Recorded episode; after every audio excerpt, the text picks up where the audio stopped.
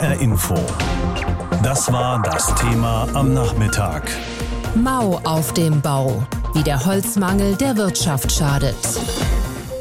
Eigentlich hat das Handwerk auch hier bei uns in Essen gerade einen ziemlich goldenen Boden. Trotz Corona wird auf den Baustellen gearbeitet und die Auftragsbücher sind voll. Aber es fehlt an Baumaterialien. Nicht nur Holz, sondern auch Kunststoffrohre, Bitumenbahnen und alles mögliche andere ist zurzeit nur schwer zu bekommen. Lieferengpässe, wie es lapidar heißt, und so steigen die Preise, besonders beim Holz.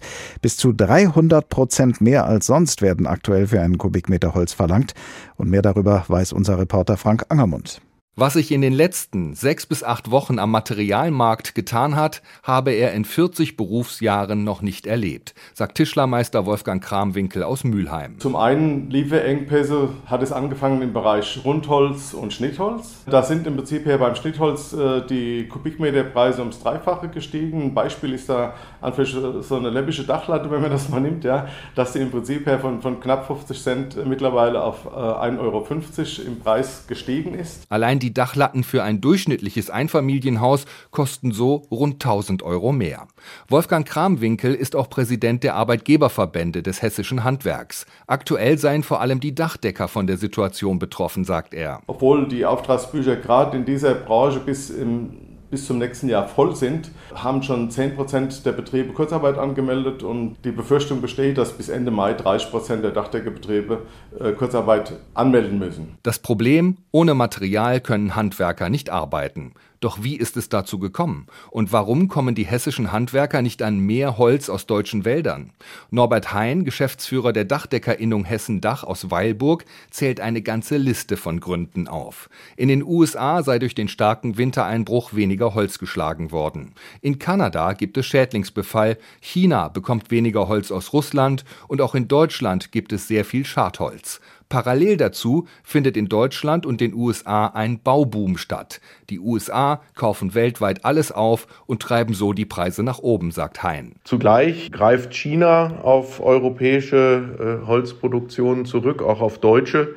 Und somit wird sehr viel Holz ausgeliefert, aus, aus Deutschland exportiert und äh, für den heimischen Markt bleibt einfach weniger über. Die Folge, Aufträge werden später fertig. Bei bestehenden Verträgen muss die zusätzlichen Kosten der Handwerker tragen, so entstehen Verluste und Existenzängste.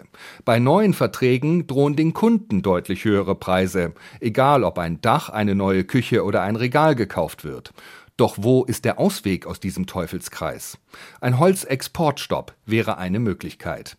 Allerdings ist dies im Land des mehrfachen Exportweltmeisters schwierig umzusetzen. Mehr Holz schlagen wäre eine andere Lösung, doch dies verhindert in diesem Jahr das Forstschädenausgleichsgesetz eigentlich eine gute Maßnahme, um die Waldbesitzer in normalen Zeiten vor Preisstürzen zu schützen, sagt Norbert Hein von Hessen Dach. Denn man muss äh, bei alledem äh, sich immer vor Augen führen, dass die Waldbesitzer von diesen enormen Preissteigerungen gar nichts haben. Also Holz wird ja gehandelt und äh, ich glaube, dass das große Geld äh, landet bei den Händlern. Hein plädiert wegen der aktuellen Lage dennoch dafür, das Gesetz zurückzunehmen, um mehr Holz schlagen zu können. Und er appelliert an seine Kollegen, kein Holz zu horten. So könne der Corona-Toilettenpapiereffekt verhindert werden. Angenommen, Sie haben ordentlich gespart, einen schönen fünfstelligen Betrag auf dem Konto und dann kommt einfach jemand vorbei und sagt, wunderbar, ich nehme mal die Hälfte des Geldes einfach mit. Da würden Sie wahrscheinlich auch das Gefühl haben, irgendwie ungerecht behandelt worden zu sein und möglicherweise würden Sie auch die Polizei rufen. So ähnlich ging es auch den Waldbesitzern in Hessen in den vergangenen beiden Jahren. Da hätte es aber keinen Sinn gehabt, die Polizei zu rufen, denn der Borkenkäfer war vor allem schuld. Der hat sich wie wild vermehrt, Viele Fichten wurden zerstört, die Bäume sind abgestorben und mussten gefällt werden. Deswegen haben auf einmal Berge von Holz in den Wäldern herumgelegen. Trotzdem ist Holz knapp geworden, die Preise gehen nach oben und jetzt wird's richtig paradox. Die Waldbesitzer profitieren meistens gar nicht davon. Darüber habe ich mit Christian Raupach gesprochen, dem Geschäftsführer des Waldbesitzerverbandes in Hessen. Herr Raupach, also Holz wird immer teurer an den Märkten. Das müsste Sie als Waldbesitzer doch eigentlich freuen. Also wir haben einen wirklich geteilten Markt. Zum einen haben wir einen Markt für Schnittholz, also Bretter, Balken, Bohlen. Das ist das, was die Sägewerke an ihre Kunden verkaufen, an die Zimmerer, an die Baumärkte. Und da steigen die Preise tatsächlich im Moment rasant. Ja, ich habe zum Teil so gehört, Dachlatten sind doppelt so teuer wie früher, also das ist echt erstaunlich, ja. Ja, ich habe von Zimmereien gehört, die Kurzarbeit machen, weil sie gar keine Dachlatten mehr bekommen. Hm. Also das ist, ist wirklich so, dass die Ware so verknappt ist und die Preise so steigen, dass man da dass sie einfach nicht kalkulieren können. Mhm. Der Grund ist relativ einfach. Äh, die Sägeindustrie hat ihren Export in den vergangenen zwei Jahren extrem ausgeweitet, verdoppelt. Also sie hat zwar einerseits durch den massenhaften Anfall von diesem Schadholz äh, so viel Holz äh, eingeschnitten wie noch nie, 25 Millionen Kubikmeter im Jahr 2020.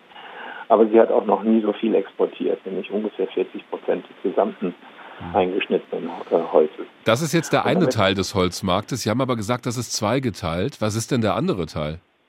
Wir haben äh, durch diesen massenhaften Zwangsanfall äh, einen Preisrückgang gehabt. Im Oktober 2020 war der historische Tiefpunkt. Wir hatten gegenüber 2017 einen Preisrückgang um 60 Prozent. Wir haben so viel Holz anbieten müssen, dass die Sägewerke das einfach abgewehrt haben. Also die Rundholz-LKW, die bei uns das Holz aus dem Wald geholt haben, die haben in den Sägewerken vor dem Eingangstor kilometerweise ja. Schlange gestanden, um weil sie es nicht alles abladen konnten. Das verstehe ich und, aber nicht. Warum ist das auf der einen Seite so, dass Holz knapp ist und Sie, also Sie bieten es ja an, das Rohmaterial, warum profitieren Sie nicht davon? Naja, weil die Sägeindustrie einfach die Preise gedrückt hat. Hm. Gesagt, Angebot und Nachfrage, ihr habt so viel Angebot, ihr wisst nicht wohin damit. Also drücken wir die Preise. Das waren Abwehrpreise. Und wir haben versucht, das Holz einfach woanders hinzubringen, direkt zu exportieren. Und weil es eben so günstig war, hat es tatsächlich in den letzten zwei Jahren einen schwunghaften Handel mit China gegeben. Also da sind Millionen Kubikmeter rundes Holz in Seefrachtcontainer verladen worden und aus dem Wald direkt nach Hamburg, Rotterdam in die Häfen und dann nach äh, China, Shanghai und in die großen Häfen geschippert worden. Also profitabel war das Geschäft insgesamt nicht mehr. In den letzten zwei Jahren hat die gesamte Forstwirtschaft so viel Vermögen verloren wie noch nie. Der Gesamtschaden beträgt ungefähr 13 Milliarden Euro.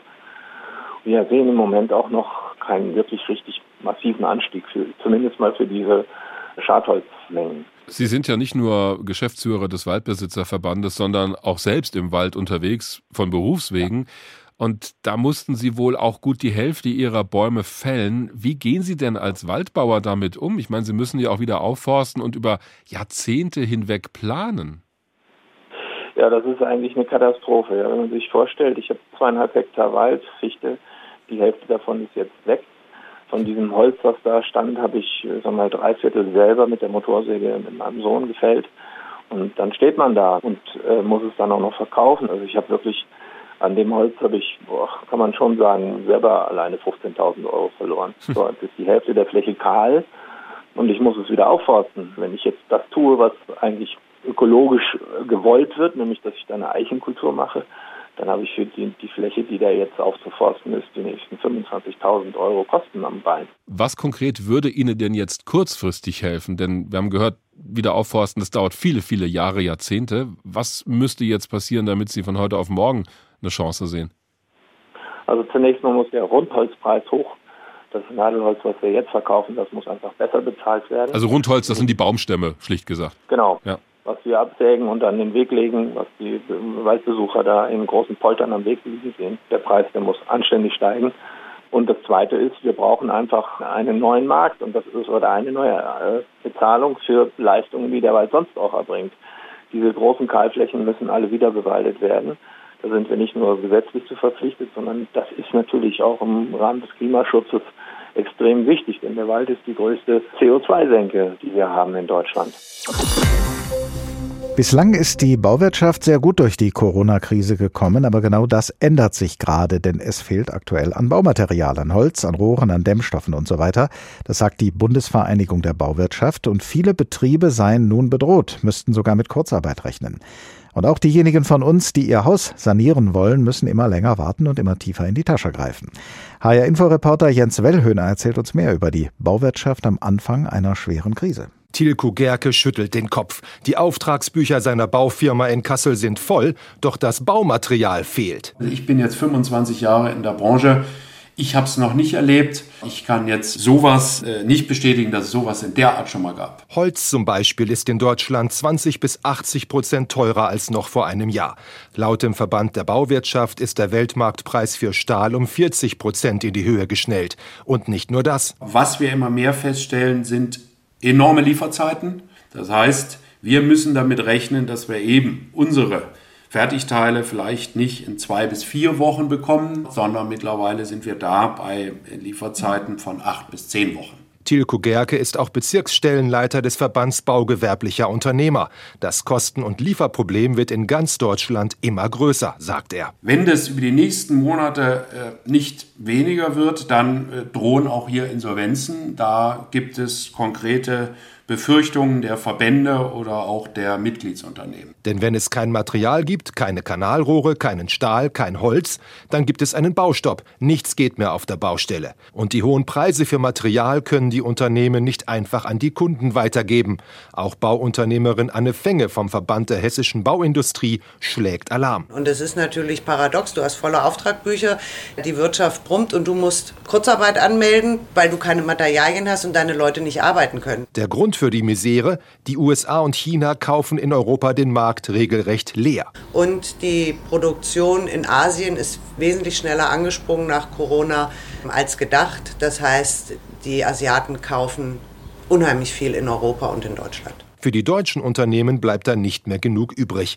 Besonders betroffen sind kleine Betriebe, die Privathäuser bauen. Es ist ja ein Trend zum ökologischen Bauen, das heißt sehr viel Holz. Das ist dann hochwertiges Holz, was für die Fassaden benötigt wird. Die haben keine Möglichkeit im Moment weiterzubauen, weil kein Holz am Markt zu bekommen ist.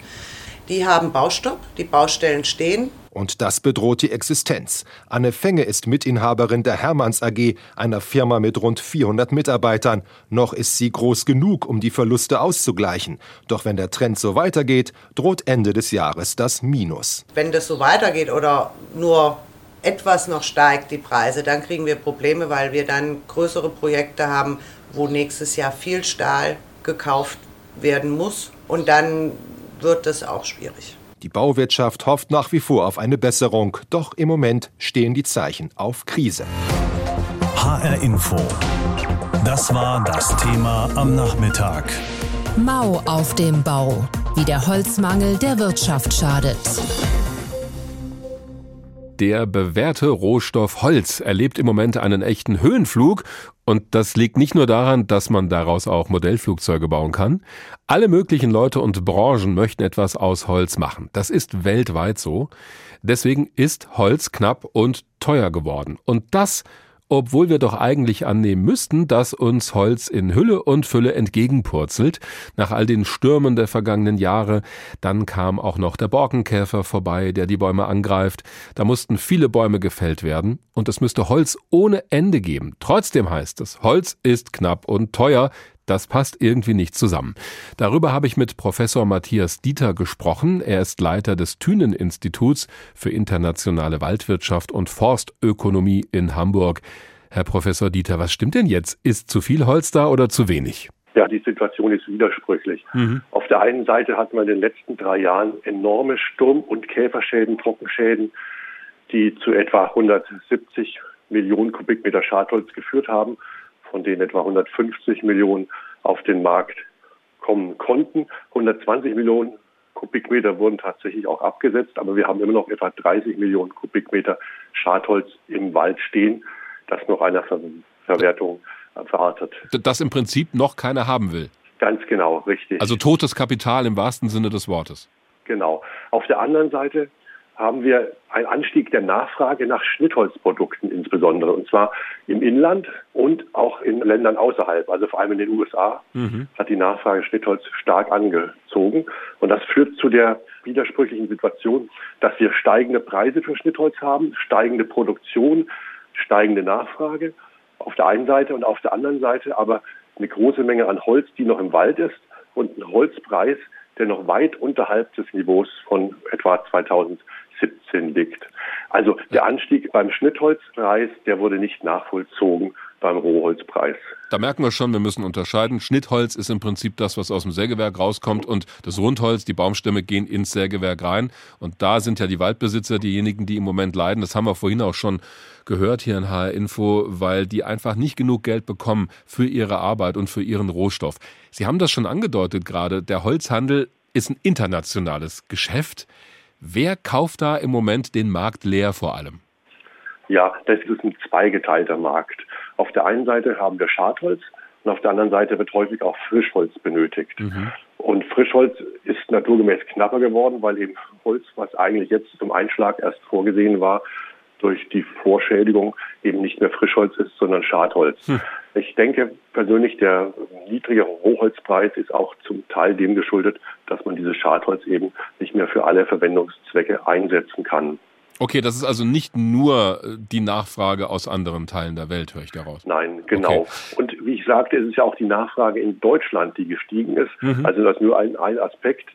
Der Zwang, zu Hause zu bleiben durch Corona hat bei vielen dazu geführt, im Haus aktiv zu werden, ja. zu renovieren. Und wir haben eben hauptsächlich die Nachfrage in den USA, die äh, durch zwei Gründe verursacht ist. Das eine ist jetzt das Konjunkturprogramm vom jetzigen Präsident Biden. Und das andere ist ein lange, schon lange schwelender Zollstreit mit Kanada, mhm. der unter der Administration von Präsident Trump auch nochmal verschärft wurde, sodass also einfach die USA einen großen Bedarf hat, der sich dann sehr stark auch aus Deutschland bedient. Interessanterweise, die Einfuhren aus anderen EU-Ländern in die USA sind alle zurückgegangen. Wir haben ja auch mit einem Vertreter des Hessischen Waldbesitzerverbandes gesprochen hier in H-Info. Und aus dem, was Sie gerade gesagt haben und aus dem, was er uns geschildert hat, scheinen ja wirklich die Waldbesitzer die Leidtragenden dieser ganzen Situation momentan zu sein. Deshalb auch an Sie die klassische Frage, was müsste denn passieren, damit die am Ende auch wieder gut von ihrem Geschäft leben können, denn die haben im Moment ziemlich große Einbußen, müssen aber irgendwie ja auch den Rohstoff wieder liefern, denn ohne die gibt es halt auch kein Schnittholz. Wenn nichts ins Sägewerk reingeht, kommt auch nichts hinten raus. Also wie kann es den Waldbesitzern wieder besser gehen? Das sind äh, zwei Aspekte, die mir einmal einfallen.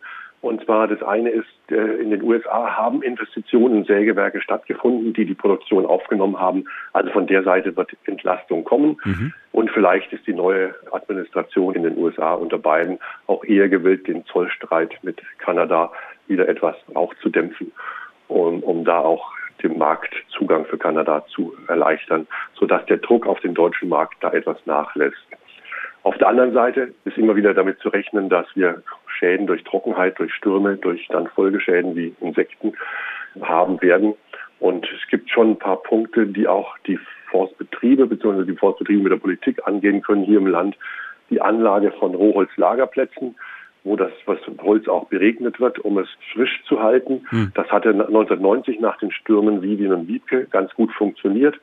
Eventuell könnte man auch darüber nachdenken, innerhalb der EU ein stärker abgestimmtes Vorgehen zur Marktentlastung zu finden. Wir haben ja in Deutschland ein nicht unumstrittenes, aber immer noch gültiges Gesetz, was jetzt auch in Kraft gesetzt wurde, das Vorstellenausgleichsgesetz, was eben zu einer Marktentlastung führen soll.